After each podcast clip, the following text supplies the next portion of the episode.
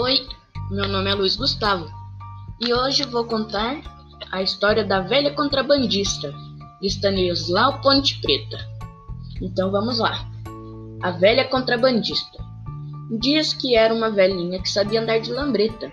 Todo dia ela passava pela fronteira montada na lambreta, com um bruto saco atrás da lambreta.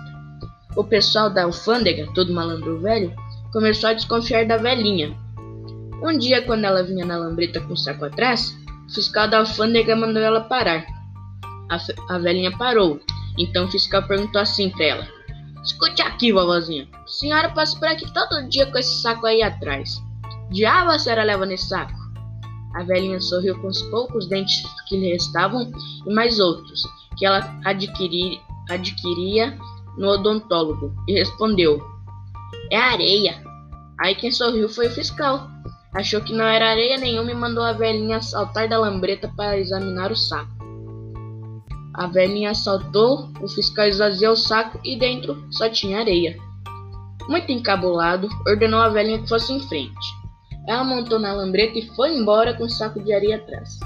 Mas o fiscal, desconfiado ainda, ele pensou assim: talvez um dia ela passe com areia e no outro com âmbar. E aí, no dia seguinte, ele mandou a, a velhinha parar de novo e tinha areia. Foi assim um mês seguido e toda vez só tinha areia. Aí, uma vez, o, o um certo dia, o fiscal ele, ele se chateou e falou assim para a velhinha: Olha aqui, vovozinha, eu sou fiscal da alfândega faz 40 anos e eu manjo essa coisa de contrabando pra burro. Ninguém tira da cabeça que a senhora é contrabandista. Mas o saco só tem areia, insistiu a velhinha. E já ia tocar a lambreta quando o fiscal propôs. Eu prometo à senhora que deixa a senhora passar. Não dou parte, não aprendo, não conto nada a ninguém. Mas a senhora vai me dizer qual é o contrabando que a senhora está passando por aqui todos os dias.